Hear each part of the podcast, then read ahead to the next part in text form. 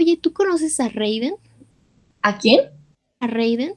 O Raiden, no sé cómo se llama. Raiden creo que es. Es un cantante, creo, rapero. No sé, es ahorita como que me vino a la mente por algún motivo. Así que tal vez la ponga al inicio del capítulo o al final del capítulo, no lo sé.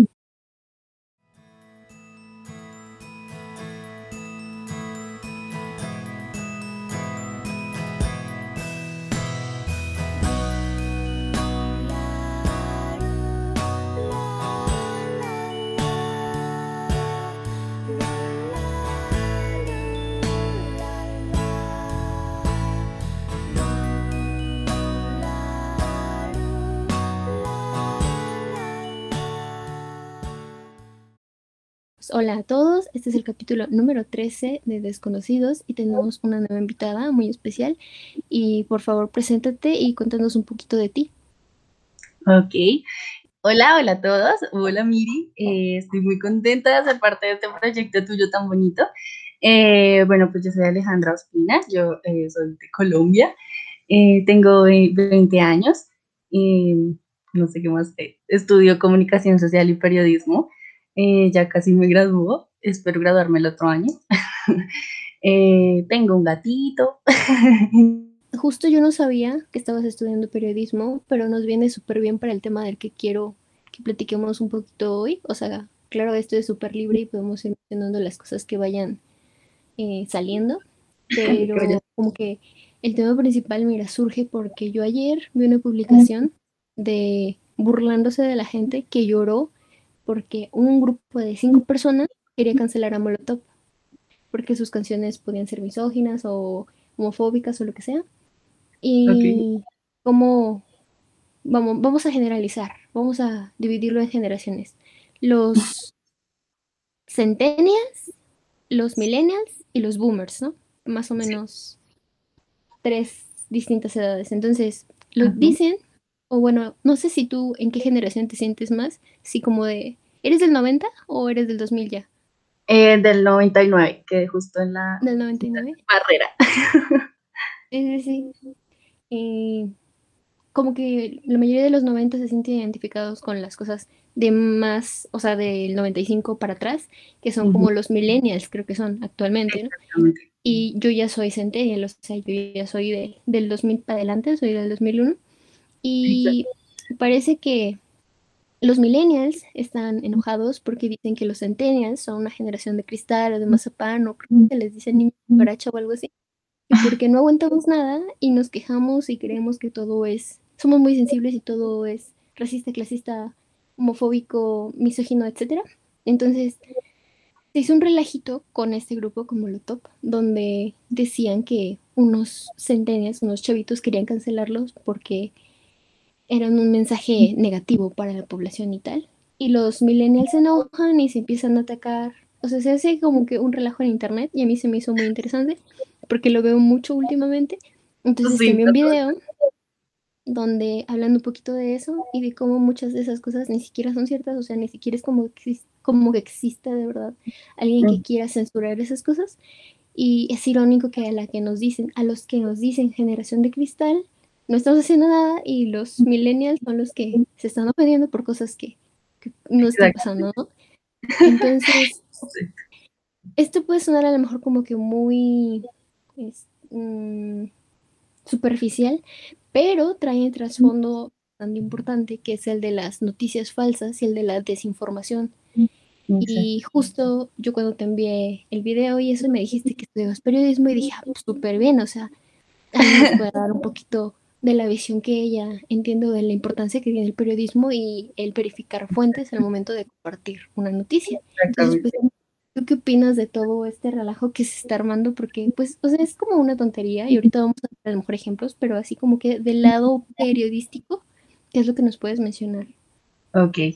Pues es demasiado interesante, ¿sabes? O sea, es uno de los temas que más me ha interesado desde que estoy estudiando, porque el tema de las fake news y cómo se maneja la información en el mundo digital está siendo como un boom ahorita. Entonces, como que, eh, bueno, en cuanto al periodismo, em, yo siento que es muy, muy subjetivo, ¿sabes? Porque hay periodistas que en, el mundo digital, o sea, los en el digital, porque si me enfoco al, al, tradicional, al de los medios, digamos, el, el periódico, eh, por lo general tú sabes y cuando te sientas a escribir una noticia, sabes que la persona que tiene el periódico enfrente lo compró o lo tiene porque quiere leer sus notas, porque si le llama la atención, eh, estás escribiendo para prensa de, eh, pública, o sea, estilo periódico, lo que haces es que sabes que la persona que está leyendo está interesada en el tema. Entonces, si, le, si pones un título la persona va a continuar leyendo la, historia completa, lo que no pasa en, las, en la digital y eso también va muy ligado a la generación en la que estamos, ¿no? Me incluyo también muchas veces no entro a la noticia, sino simplemente leo el título ya con lo que me dice el título me quedo y sigo abajo. Entonces sé que pues yo no, yo no armo alboroto ni me voy un bardo para el otro, no. Pero sí sé que hay muchas personas que con lo que dice el título empiezan, solo, solo con eso ya empiezan a armar una cantidad de desinformación y se arma un lo terrible.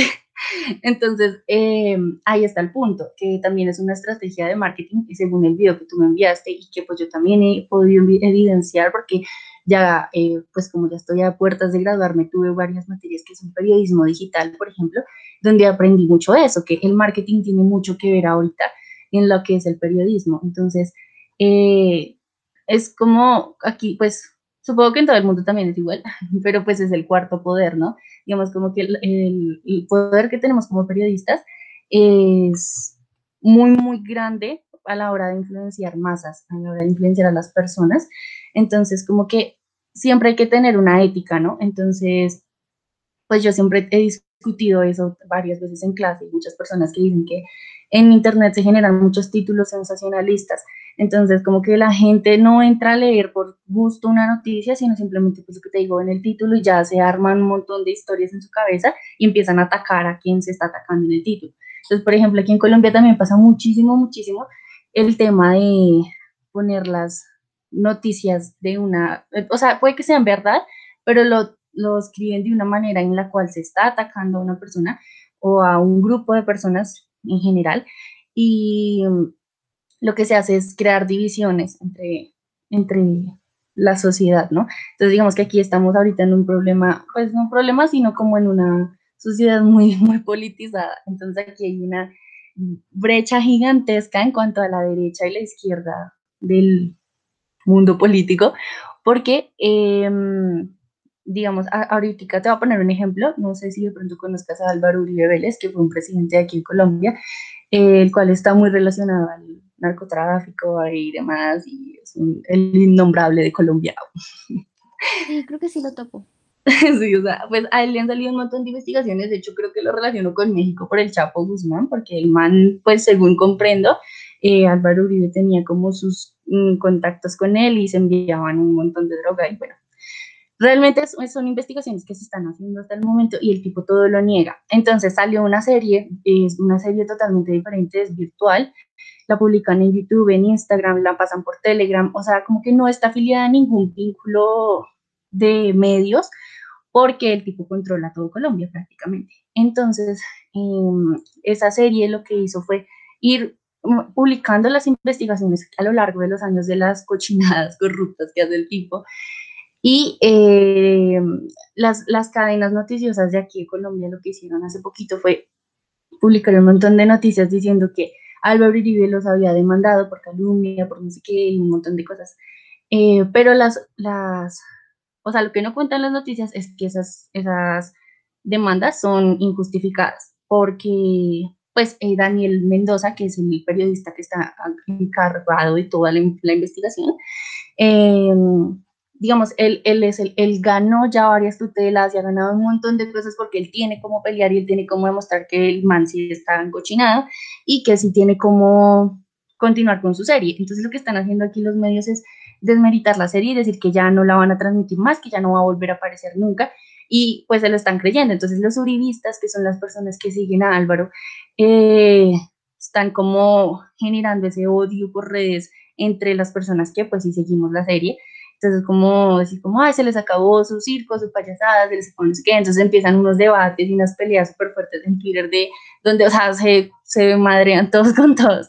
Entonces, sí es súper fuerte y ese es el punto, que aquí los medios nacionales, los más grandes, están contribuyendo a que se generen este tipo de malentendidos y pues yo siento que eso pasa en todo el mundo también. Digamos, yo no sabía el tema del video que tú me enviaste de los animatrónicos, ¿se llaman? Animaniacs. eso, Animaniacs. no tenía ni idea que era eso. Pero no tenía tampoco idea del problema que se armó allá por el comentario de una señora. O sea, realmente, ¿cómo pueden trascender los comentarios de una, de una señora X a, hacer una sensación en todo un país, ¿no? Digamos, ese también es el, el problema de no saber controlar la información. Y pues, digamos, referente a, la, a, la, a las generaciones y demás, a mí se me hace que eso de la generación de cristal y que se rompen y que sensibles, realmente se me hace muy no sé, como que no estoy tan de acuerdo, ¿sabes? Porque a pesar de que tal vez sí nací un poco antes de lo que pues se dice que cada generación tiene sus características y eso, pues yo no me siento como tan identificada, ¿sabes? Y yo siento que si uno es sensible y demás es porque el mundo es una cochinada, o sea, el mundo en el que vivimos es demasiado duro, es muy fuerte todo lo que está pasando y no, uno no puede ser una piedra y decir como no, dejemos que todo pase, porque pues no, están pasando cosas terribles, hay guerras, hay asesinatos, hay violaciones, o sea, y es imposible que uno se quede mirando a una pared y decir, como no me importa, o sea, realmente no, si tú no te indignas, entonces pues siento que no va a haber un cambio, que es como el que pues supongo que es lo que uno busca. ¿Qué dices con los títulos es lo que explican en ese video es que es marketing de odio, que las emociones como el enojo, eh, la indignación, no me acuerdo qué otra era, causan miedo, creo que era, causan miedo. que las personas se interesen por las cosas. Entonces, el ejemplo que decíamos de los Animaniacs hace ratito es que la mayoría de, yo creo que la gente en México sí la conoce, o al menos los que son de los 90, sí, aunque yo no soy de los 90, yo creo que mis compañeros sí lo ubican. Fue una serie animada donde son tres hermanitos que no sé qué son, si como ratones o algo así, y hubo un montón de noticias en internet hace unas semanas que decían, quieren cancelar a los animales que son racistas, clasistas, homófobos, tal, tal, tal, tal, tal. Y empezaron a eso, la primera nota, la nota de origen, hablaba sobre una señora que decía que en vez de pasar Animaniacs deberían pasar He-Man o Operación Burbuja, o sea, nada que ver con que, con que fueran todo eso.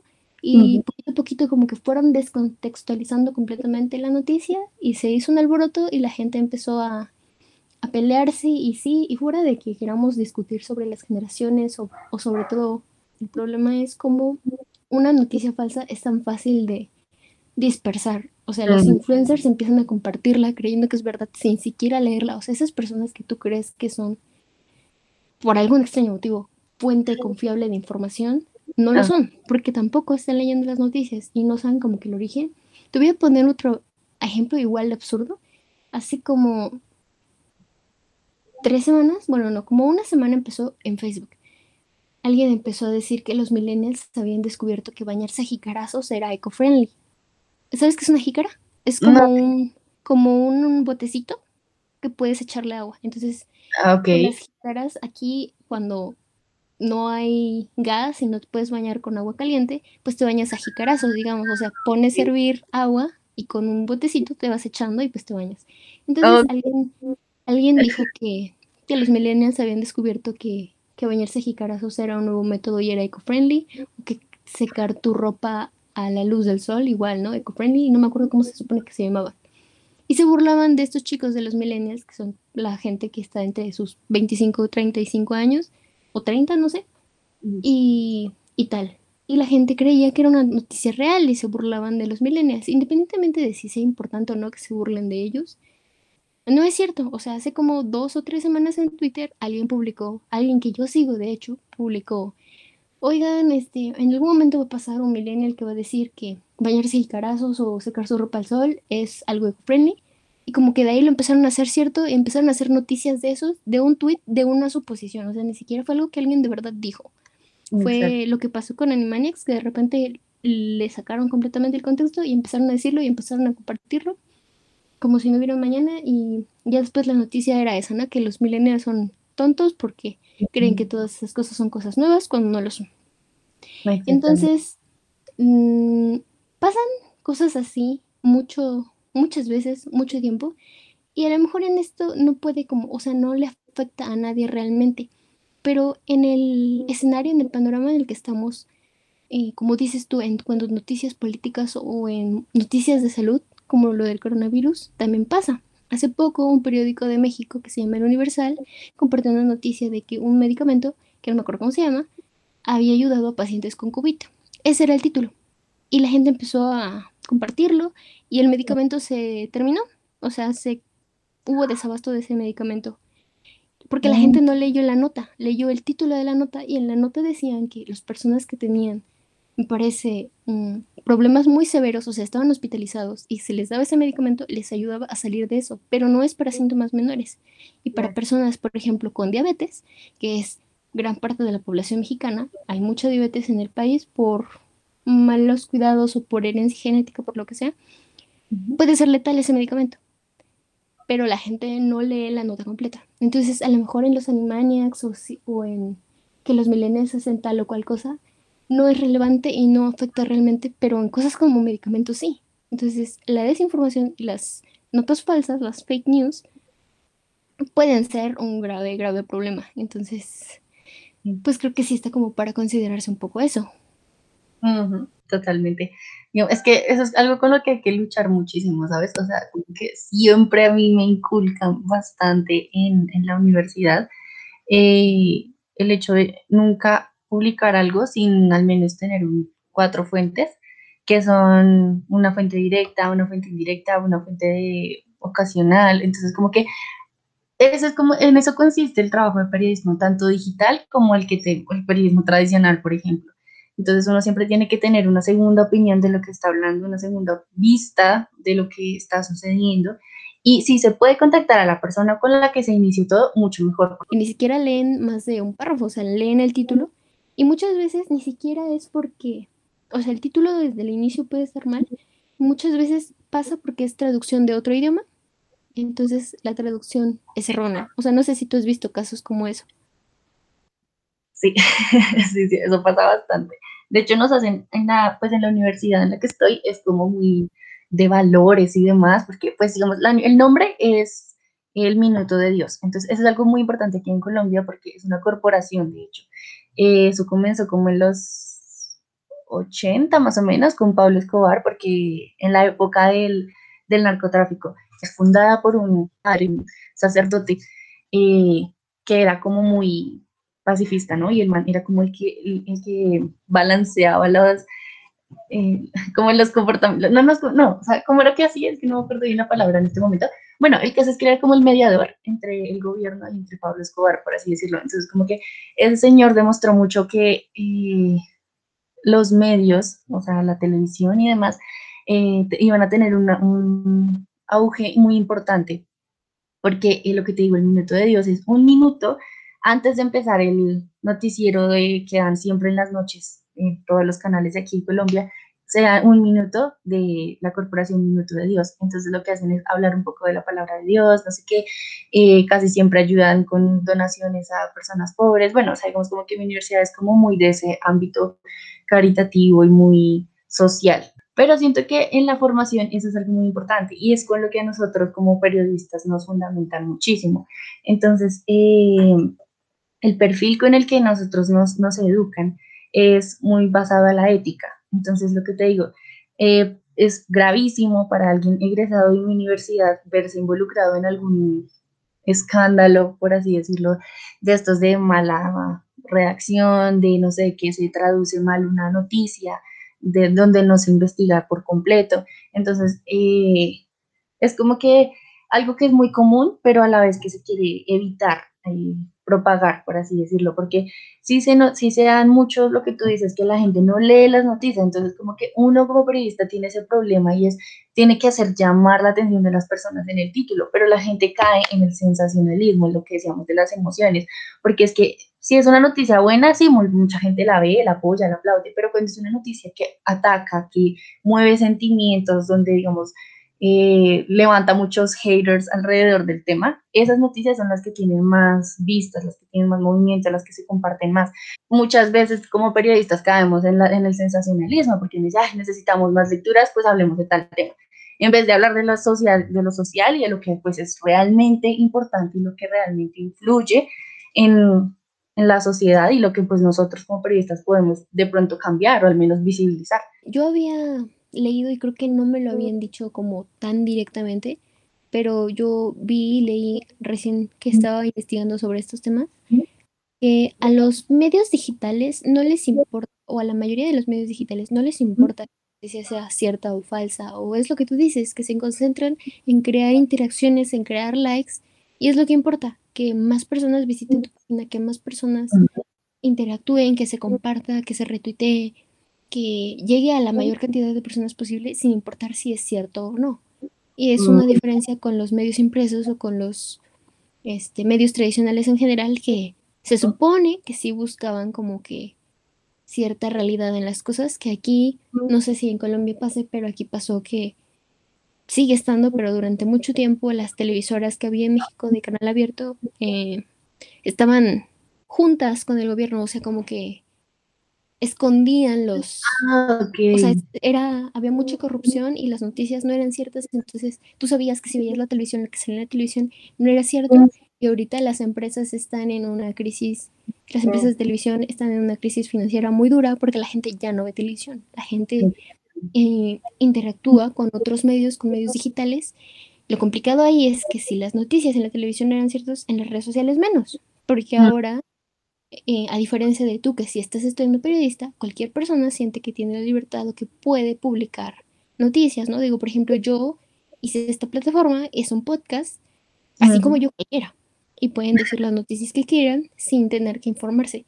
Yo recuerdo que a mí cuando recién inicié con este proyecto me pesaba un poco que lo que yo fuera a compartir fuera real o no fuera real. O sea, a mí sí me pasaba que lo que la información que yo diera sea cierta y a veces me compartían, o sea, yo publicaba un capítulo y me respondía alguien, ¿no?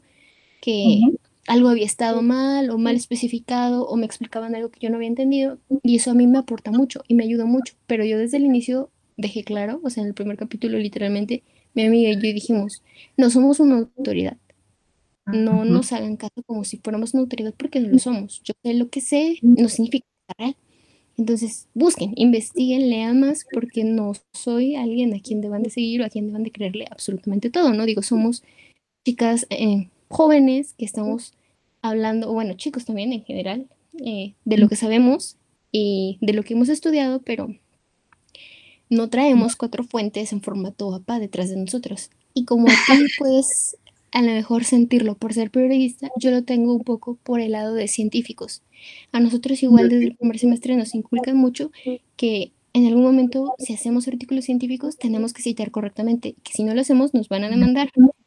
Porque la ciencia es dura, o sea, tienes que escribir bien, tienes que redactar bien, tienes que citar lo que se tenga que citar en el formato correcto y tienes que verificar esas fuentes. Entonces, cada momento están así recordándonos que tenemos que ser responsables y éticos al hacer este tipo de trabajos. Y, desde el primer semestre en filosofía nos hacen entregar ensayos o reportes o eh, artículos de revisión. Fue un proyecto final del semestre pasado, bueno, del primer semestre. Y, y era de que cites correctamente, de que redactes correctamente. Entonces, también en la ciencia, como en el periodismo, nos piden ese profesionalismo al escribir y es necesario en general, pero muchas veces en redes sociales pues eso no pasa. También en, el video mencionaban el caso de BuzzFeed, que ya no lo he visto yo tanto, pero hace como 3 o 4 años estaba muy en auge. Despiden seguido a escritores que están plagiando, o sea, plagian de, de otros portales, de Wikipedia, así copy-paste literalmente, y causa mucho conflicto. Y pues eso pasa también en la facultad. No sé si en tu facultad a ti te haya tocado, tengas anécdotas de compañeros que hayan copiado literalmente lo que estaban haciendo, pero pues sí. pasa. Eso es terrible. Pues muchas veces también lo hacen es como por ahorrarse eh, tiempo en la, en la escritura, ¿no? Porque eh, pues varias veces sí me he topado con compañeros que, que los, los llaman desde el decano, tienen que irse a presentar ante un jurado y demás para defenderse y decir como, no, pues yo plagié por pereza o cosas así, porque muchas veces, digamos, ni siquiera lo hacen de malo, ni siquiera dicen como, uy, esto está chévere, lo voy a utilizar y voy a hacerlo pasar por mí, no, simplemente caen como en el tema de la pereza Y eso es algo muy, muy, muy común realmente. Y pues digamos, varios amigos míos y como seis personas que conozco han tenido que irse a presentar allá y defenderse y decir como no, pues ya no, no volver a pasar y les han tenido que dar otra oportunidad. Entonces como que, y eso, y eso es gravísimo, o sea, si se empieza desde, el, desde la universidad, desde tu fuente de confort, porque uno ya está en una burbujita, y cuando salgas al mundo real y realizas este tipo de, de plagios, pues eso es, eso es grave, gravísimo, porque tú no te vas a presentar frente a un jurado a decir, no, es que tenía pereza, te vas a presentar en una corte frente a un juez y decir, decir no, es que pues tenía pereza, o sea, ¿cómo le vas a salir con ese chorro de babas a una eminencia, por así decirlo? Y que estás, está penando tu libertad también, porque eh, pues yo también supongo que aquí en Colombia la, la pena por el plagio es como una multa de, no me acuerdo cuánto, cuánta plata, pero tienes que hacer servicio social y un montón de cosas, entonces como que también es, y eso queda manchando tu hoja de vida. Entonces, uno tiene que pensarse muy bien las cosas al hacerlas. Y hay muchos portales que no lo hacen, lo que tú dices, copian, copian literalmente como está escrito.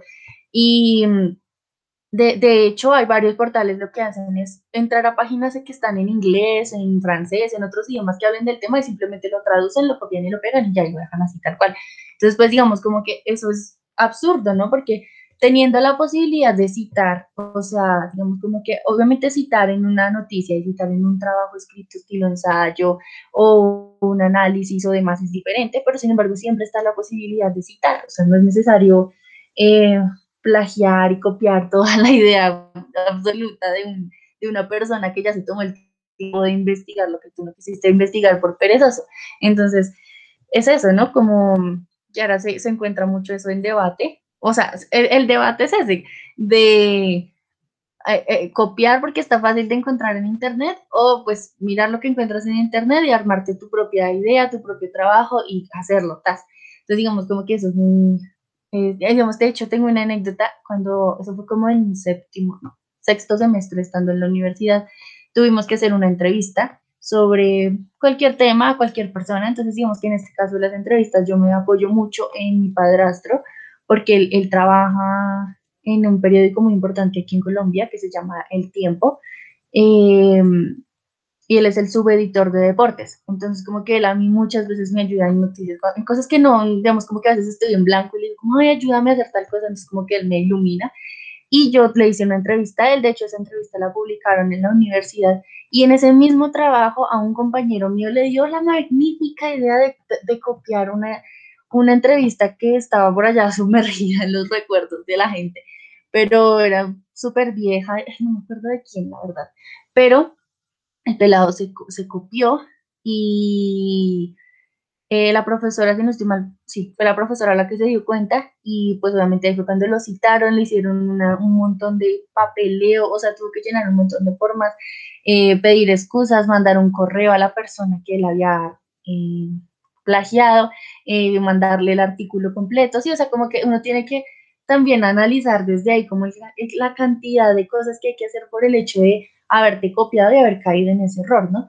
Entonces, pues digamos como que están los dos extremos, el que, digamos, uno lo hace bien y lo publican y el otro que lo hace mal como una pelota y, sin embargo tiene que ir a, dar la cara y decir, no, sí, pues un perezoso y no quería hacer el trabajo. Entonces, es ese punto yo ahí a nosotros, o bueno, aquí en México, la verdad yo nunca he leído, te mentiría si te digo, si te cuento el chisme, pero aquí pasó que dicen que el expresidente de la República, Enrique Peña Nieto, plagió su tesis.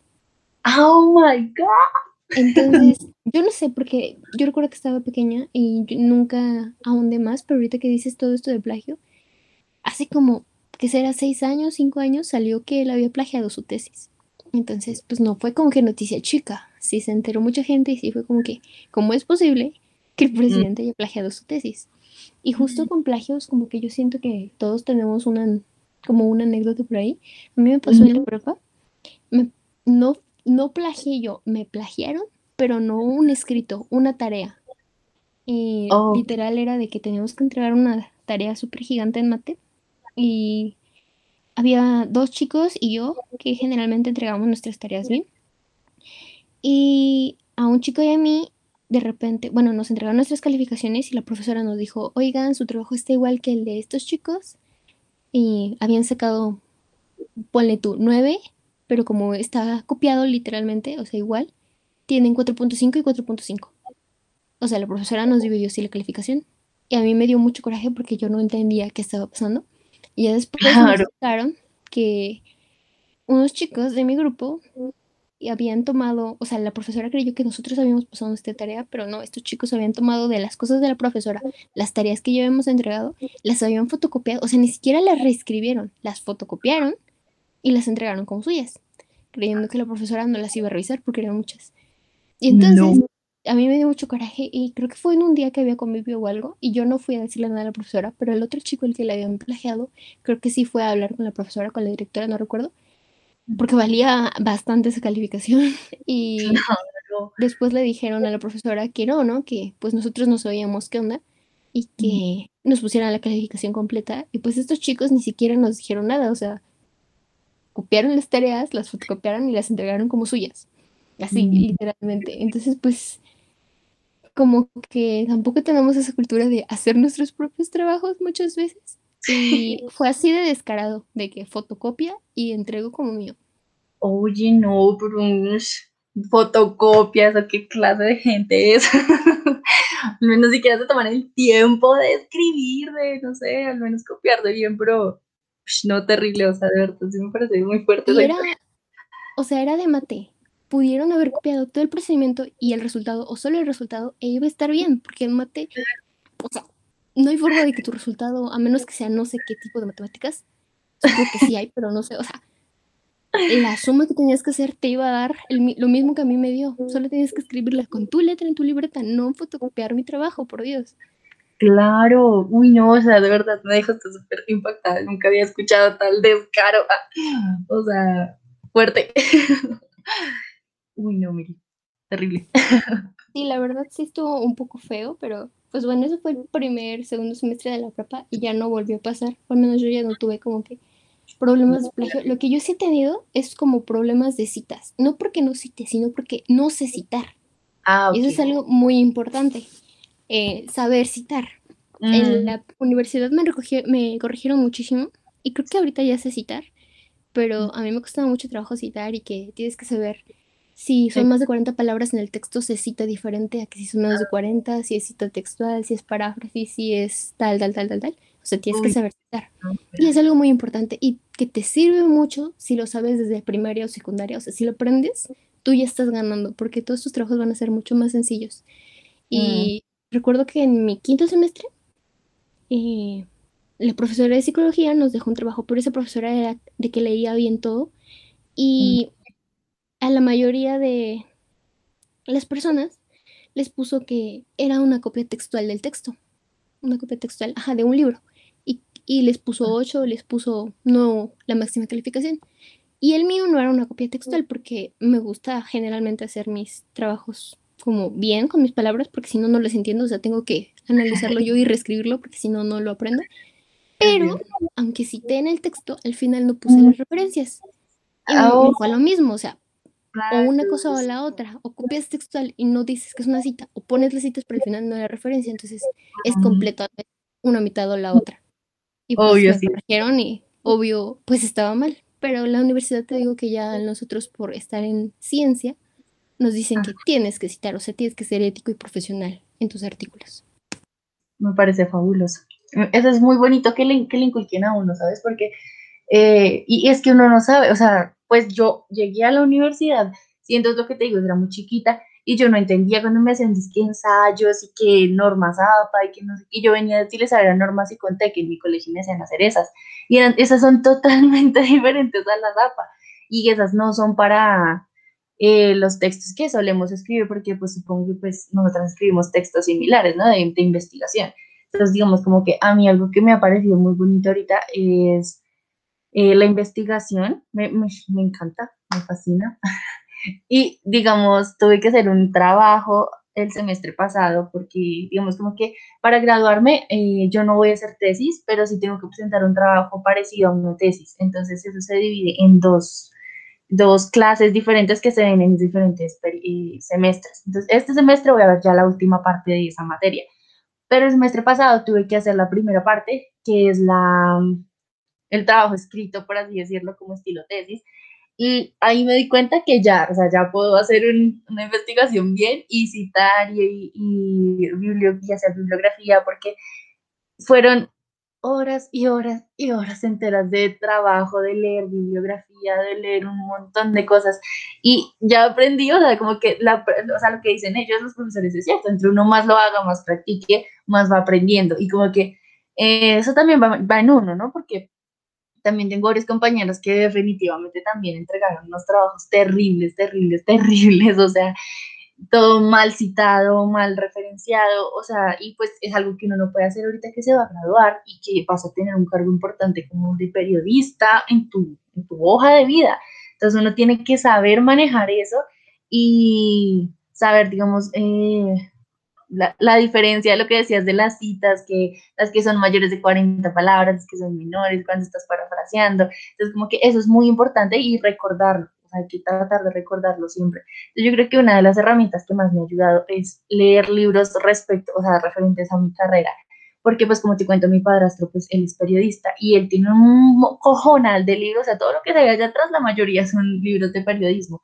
Y, la, o sea, varios me los he leído y me han contribuido mucho, entonces como que, eh, pues yo creo, tú sabes, nosotras chiquitas leíamos como como ratoncitos allá leyendo mil historias de amor y de ficción, pero pues eso va acarreando también a otra literatura, entonces como que el, el tema del periodismo así escrito y demás, desde libros y, y, pues digamos, tengo un libro de hecho que se encarga de corregir noticias que se publicaron y que estaban mal, mal escritas o que tenían errores de fuentes y eso. Es como que esos libros como que uno lo, lo nutren, ¿sabes? Y que yo, yo sé que para todas las carreras hay libros por el estilo, entonces como que ese sería un consejo muy importante, porque eso como que le nutre a uno la, la no sé, lo que, tus saberes, lo que tú vas aprendiendo a lo largo de tu carrera. Entonces, es, es demasiado como importante ese tema, digamos, de la lectura, porque así también lo que te digo, vas aprendiendo a, citar, vas aprendiendo cómo otros autores lo hacen, entonces tú dices como, ah, él, utiliza esta estrategia, pues puedo utilizarla yo también, y demás, pues como que vas comparando trabajos. Pues ahorita que estabas diciendo de lo de ratoncitos de biblioteca, Justo no lo dijimos, pero pues Ale es otra de las chicas que estuvo conmigo y con Milly en Cultura y Libros. estuvimos juntas y fuimos amigas muy cercanas durante mucho tiempo y compartíamos ese gusto por la lectura. Y justo estaba hablando esa vez con Milly de que ninguna terminó estudiando literatura o letras, pero de alguna forma todas nos quedamos en lugares donde tenemos que escribir.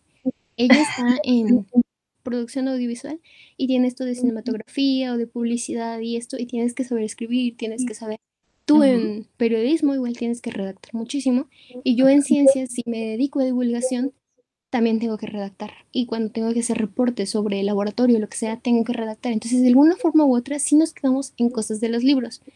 No nos quedamos con los libros que iniciamos, porque leíamos literatura de, o sea, juvenil, novelas, misterio, tal, pero de alguna manera...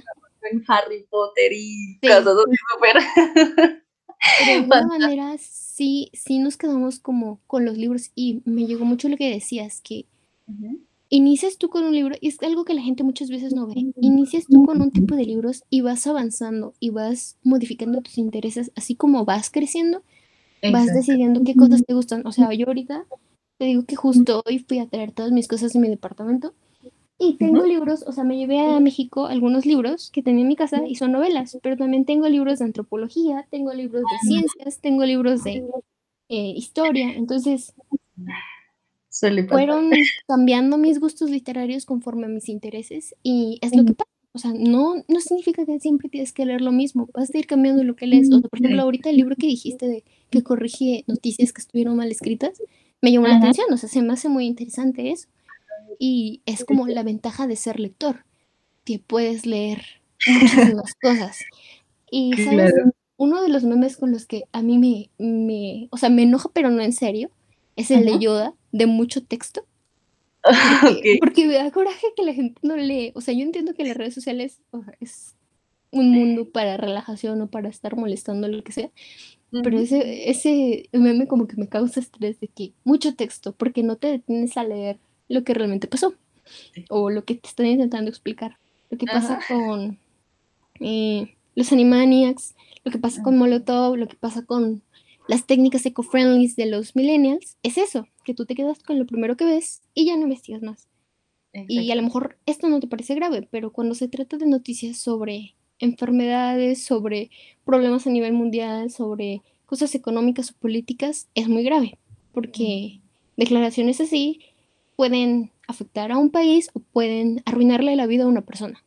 Entonces es importante que cuando leamos algo o veamos algo, nos informemos bien y como que seamos conscientes de la importancia, como tú dices, el cuarto poder. Es muy importante y tiene mucho peso lo que los medios de comunicación nos dicen. Entonces siempre hay que comparar eh, fuentes. O sea, es súper importante que compares fuentes, que no te vayas con lo primero que ves, con lo primero que lees. Aquí cuando fue el movimiento estudiantil de 1968, en muchos periódicos no estaban diciendo nada.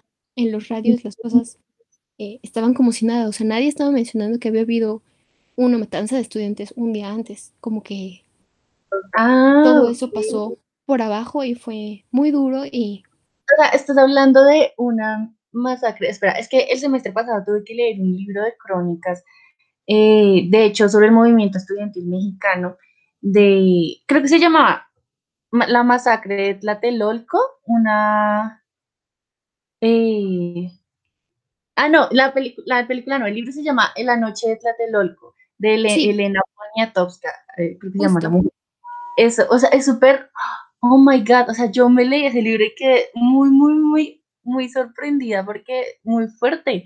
Y es eso como lo manejaron los medios, o sea, por eso mismo también lo estudiamos, porque lo manejaron, porque unos días después creo que eran los Juegos Olímpicos, ¿no? Sí. Entonces, como que le dieron muchísima, muchísima importancia a los, a los Juegos Olímpicos y opacaron la masacre que hubo, que me pareció terrible, o sea, de verdad, ¿cómo es posible que el mismo Estado ataque a su gente? O sea, de verdad se me hizo terrible. Yo lloraba leyendo esos testimonios, te lo juro, yo soy muy, muy sensible.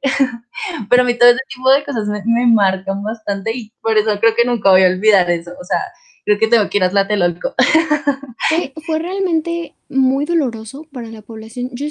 Hay muchos documentales, muchas películas y libros. Por ejemplo, hace poco mencionamos en un capítulo una película que se llama Olimpia, que produjeron aquí mismo en UNAM, que habla un poco del movimiento del 68, por si te interesa verlo. Y hay un podcast que se llama, creo que Historia o Verdadera Historia de México, algo así. Después igual también el link o lo comparto aquí en la descripción del podcast, donde hay dos capítulos donde entrevistan a un sobreviviente de la masacre de Tlatelolco, un chico que, bueno, un hombre ahora, un adulto mayor, que en ese entonces tenía 15 años y pertenecía al Politécnico que fue una de las escuelas también muy involucradas en el movimiento.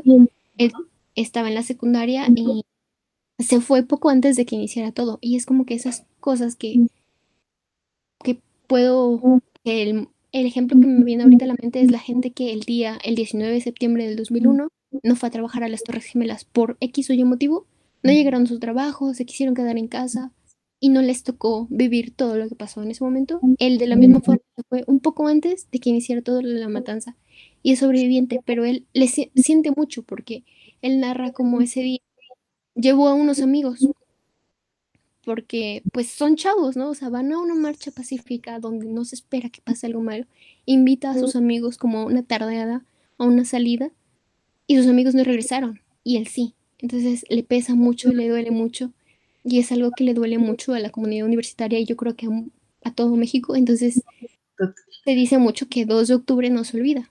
Y ah. es muy fuerte porque pasaban muchísimas cosas en México en ese momento y el, partido político que estuvo durante ese sexenio, pues, se mantuvo durante varios sexenios más. Apenas hace, creo que dos sexenios, bueno, este sexenio que está ahorita, el presidente actual, no es de ese partido político, el anterior sí lo fue, el anterior a ese no lo fue, eh, pero general, hay una como hegemonía en el partido político que, que, ha gobernado México durante los últimos 100 años. Y como que, pues la gente está indignada, la gente está enojada. Y pues ser periodista justamente por este tipo de cosas es muy peligroso en México. Y yo creo que en general en Latinoamérica debe ser súper, súper peligroso.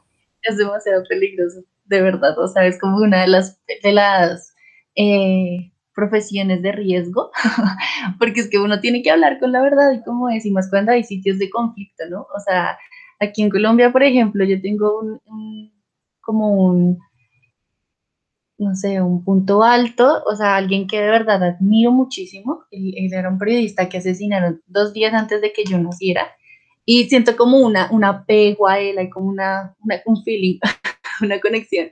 No sé si de pronto lo has escuchado, se llama Jaime, bueno, se llamaba Jaime Garzón, em, era periodista y él hacía periodismo de política, pero lo hacía con humor. Entonces, eso en los 90 fue revolucionario porque él se disfrazaba, se maquillaba y todo, y parecía como un indigente de la calle que sabía mucho de política. Entonces, él, él invitaba eh, políticos, presidentes, alcaldes, demás, a sus programas y les, les, les, ilustraba los zapatos mientras les hacía preguntas del país.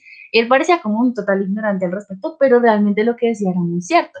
Entonces, como que él tenía que hacer una entrevista un día después, o sea, él tenía que hacer una entrevista el 14 de agosto, el 13 lo mataron. Esa entrevista era con uno de los jefes paramilitares más importantes aquí en Colombia, que está vinculado al señor que te comento, Álvaro Uribe Vélez.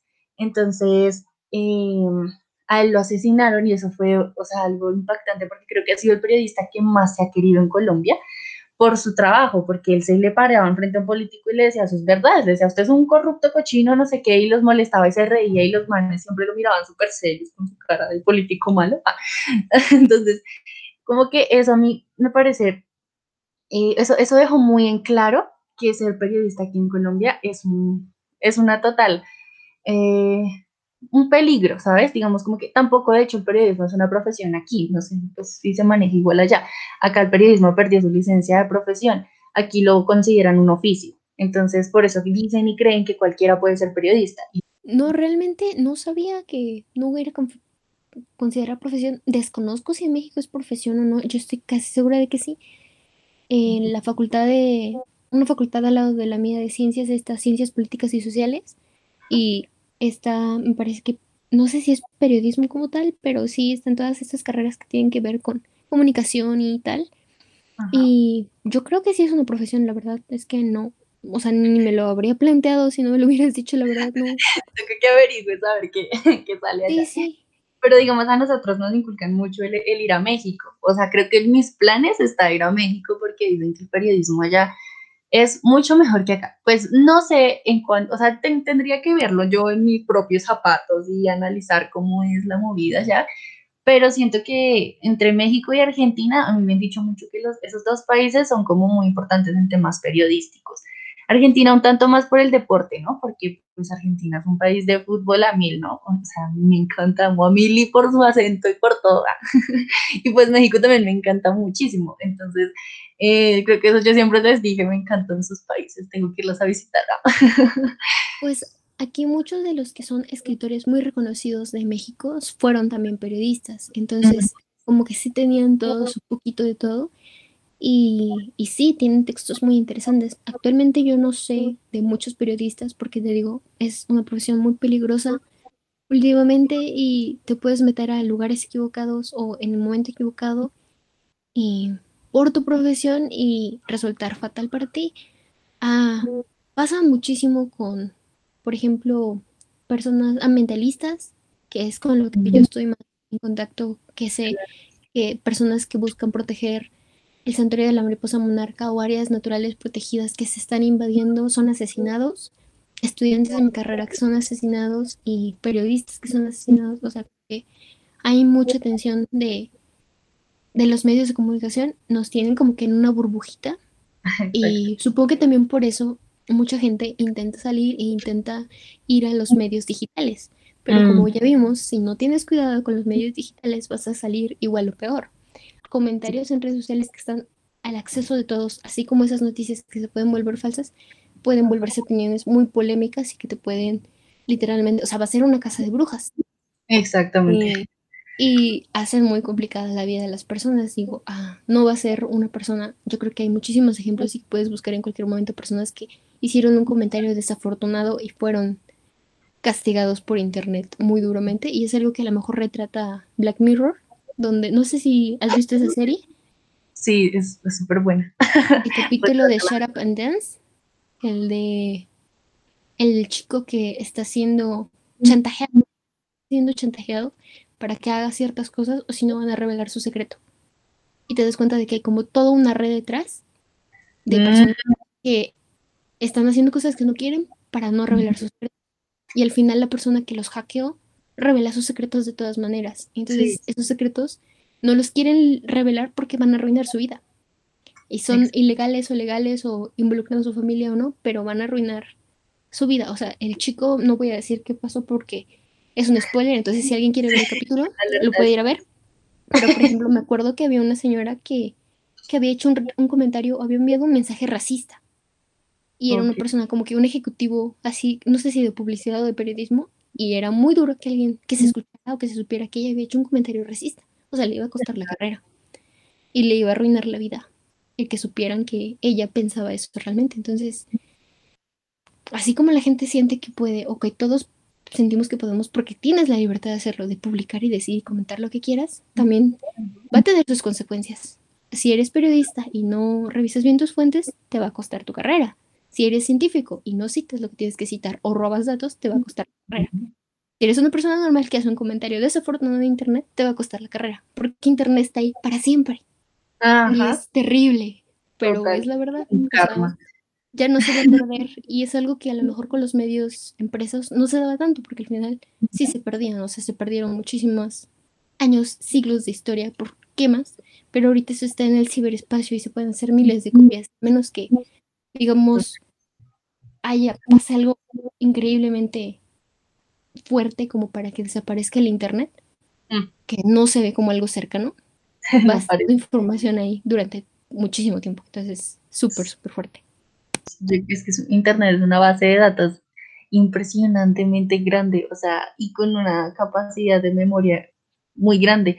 Entonces, digamos lo que decías, se perdieron muchísimos textos eh, que tenían revelaciones importantes y demás para su época, digamos, en el tema de la, con la iglesia, que fue la, ay, se me olvidó el nombre, la Inquisición. La Inquisición. Sí, sí, Fue en la Inquisición, sí. Es como que se perdieron un montón de información, de cosas que eh, tal vez en esta época ya sepamos por nuevas investigaciones, pero que hubiese sido importante tener una base más antigua, ¿no? Como saber desde cuándo se estaba investigando algo. Entonces, pues lo que dice, yo tampoco le veo como que el Internet vaya a tener un fin próximo, porque no siento que en los próximos mil años, por ejemplo, no, no creo que el Internet vaya a pararse o se vaya a caer de algún momento. Eh, y yo siento que va a llegar el momento en que se va a depender tanto de estas herramientas electrónicas y demás, que pues ya las cosas, no sé, lo que decían, lo que me plantean a mí en la universidad muchos son los libros. Los libros físicos están perdiendo su, su auge, ahorita todo el mundo lee en PDF, entonces digamos como que a mí no me gusta tanto el, el hecho de leer en PDF, me siento como una abuelita, porque pues por eso mismo tengo que usar gafas. Yo recuerdo que cuando pues nosotras empezamos a ser amigas hace como ocho años, nosotras éramos todas eh, jóvenes con ojos buenos y fuertes para la lectura, pero ya ahorita no, no me dan los ojos tanto, entonces pues digamos que ya llega el tema de las gafas y que es también por los mismos, eh, los mismos aparatos, eh, yo, o sea, yo uso es por la computadora, por mi celular, por todo eso, porque esa, esa luz, la que irradia, pues es la que me está dañando mis ojos. Entonces, como que también por eso mismo soy fan de los libros, porque yo no, nunca había tenido un problema, nunca he tenido nada cuando leía en físico. Pero entonces también entra mi dilema moral de, de la tala de árboles y demás. Entonces es como que yo vivo en una crisis existencial inmensa porque digo, o sea, yo no quiero que deforesten más el mundo, pero a la vez me gusta leer libros así, entonces como que soy una maldita hipócrita. pero sí, es súper duro, porque igual yo estoy súper ciega, pero así súper, súper ciega. La gente no me ve con lentes, pero es porque tengo contactos. O sea, desde que voy en tercera de secundaria uso contactos, pero es porque literalmente, o sea, no puedo andar con gafas, me cansa el armazón y es porque no veo nada, o sea, soy un topo. Tengo como siete o seis y medio de, de dioptrías, creo que se llaman, o sea, estoy muy, muy mal, veo muy borroso. Entonces siempre ando con lentes de contacto. O si no ando con lentes de contacto y no saludo a alguien en la calle, es porque no llevo lentes y no veo nada pero nada, o sea, veo muy, muy poco. Sí, sí, sí. Entonces, eh, entiendo eso que dices de que te cansa mucho, porque la verdad leer en electrónico cansa mucho, y también entiendo ese lado de que se talan árboles para hacer los libros, entonces es complicado. No sé si has intentado con un Kindle, no sé cómo se diga, con los aparatitos que son, son como un, un iPad, pero la textura de la pantalla es como de papel, o sea, es opaco para que la luz no te dañe los ojos. Entonces, oh ahorita ya no traen, pero antes traían la textura de un libro para que lo sintieras así literal, y ahorita es como una pantalla lisa, pero la pantalla es como si fuera un periódico, entonces es opaca y no te cansas tanto al leerlo. Entonces podrías intentar con eso. Yo tengo uno, casi no lo uso porque como tú me gusta más leer en físico. Entonces generalmente lo que puedo conseguir prestado de bibliotecas o lo que sea, lo leo en físico. Y ya si no tengo otra opción, pues en el Kindle. O el Kindle, o como se llame. Pero sí, inténtalo porque te podría ayudar mucho y más porque tú seguramente siempre tienes que estar leyendo. Sí, totalmente. O sea, yo no puedo parar de leer. Entonces también por eso mismo quería hacer referencia a, nuestros días de inicio en cultura en libros, porque yo creo que esa etapa de mi vida fue la que me hizo amar más que nunca la lectura y fue el compartir con todos ustedes, porque todos teníamos de qué hablar siempre de algún libro nuevo, o a veces cuando nos desviábamos un poquito y terminábamos hablando de mil cosas, pero siempre estuvo presente el tema de la lectura, siempre había como esa, ese interés. Entonces lo que decía es ahorita que uno va cambiando obviamente sus gustos, porque pues lo que leíamos en esa época yo creo que es totalmente diferente a lo que leemos ahora. Digamos, mi gusto en cuanto a eh, novelas y demás cambió bastante. Además, ahorita yo leo mucho a un autor colombiano. No sé si lo, lo conozcas, él tiene varios, no sé, contactos en México. De hecho, hace poquito hizo como una, un live en Facebook por la cuarentena y demás con un escritor mexicano que ahorita se me escapa el nombre, pero es un, es un máster. El caso es que el autor se llama eh, Mario Mendoza y él tiene, uf, o sea, su estilo de escritura a mí me encanta porque es muy, muy de aquí, muy de Colombia, entonces como que, y muy de Bogotá más que todo, porque hay autores colombianos como Gabriel García Márquez, que tiene como muchas eh, matices, pero de la costa, que es otra parte de Colombia en la cual no estoy tan familiarizada al respecto. O digamos Fernando Vallejo, que también es un autor, él es paisa, él es de Medellín, Medellín, bueno, paisa, no sé dónde es, pero es de por allá. Eh, y también tienen como sus modismos y demás, pero ellos son muy de allá, entonces como que no los sentía tan, tan cercanos.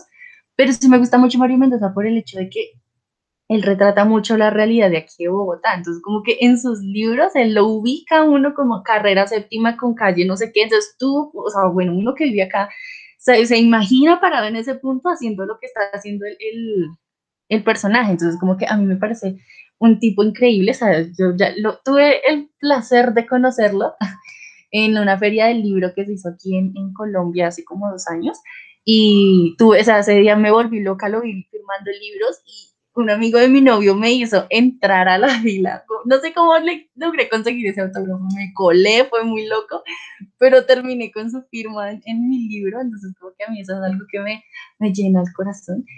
Y, y que de hecho te, te, voy a pasar el libro, te voy a decir el nombre para que lo busques, porque la verdad es que ese hombre escribe muy, muy bien y pues a pesar yo creo que tal vez te desubicas un poco por lo que te digo de las ubicaciones, que, que museo de no sé qué y no sé cuántas, pero yo creo que así mismo uno también va conociendo otros países ya poquitos.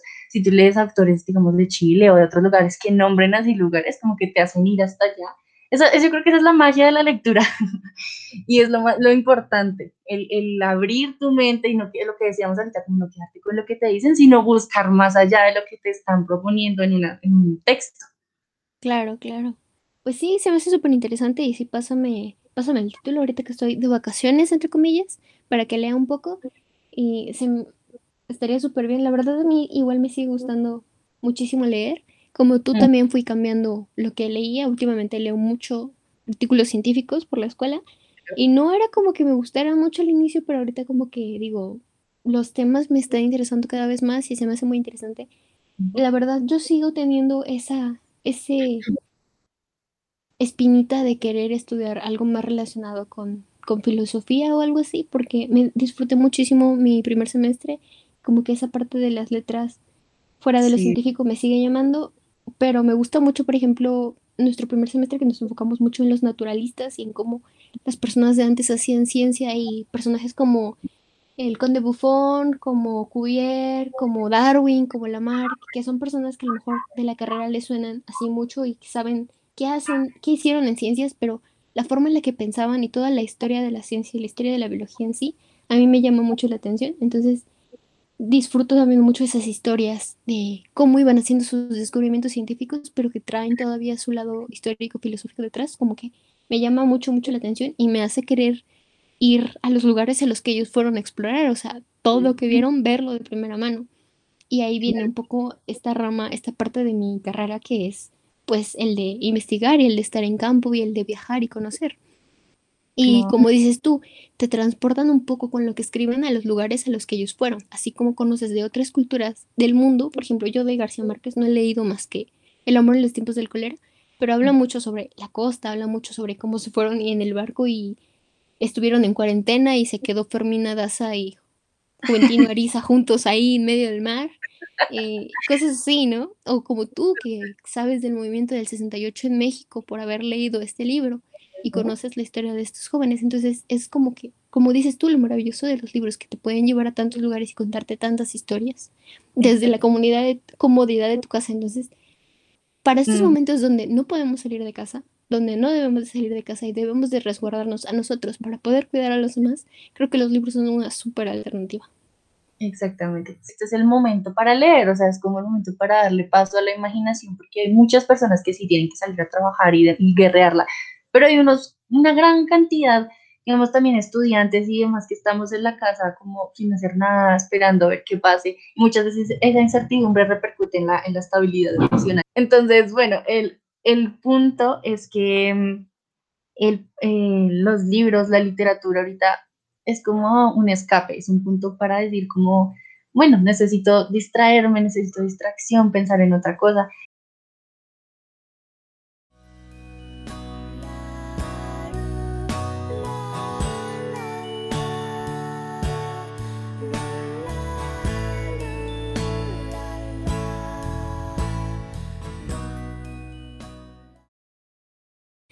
Pues hemos hablado distintos temas, y todos muy interesantes, pero como no quiero cortar nada de lo que hemos expuesto hasta el momento, vamos a dividir este capítulo con Aleja en dos partes.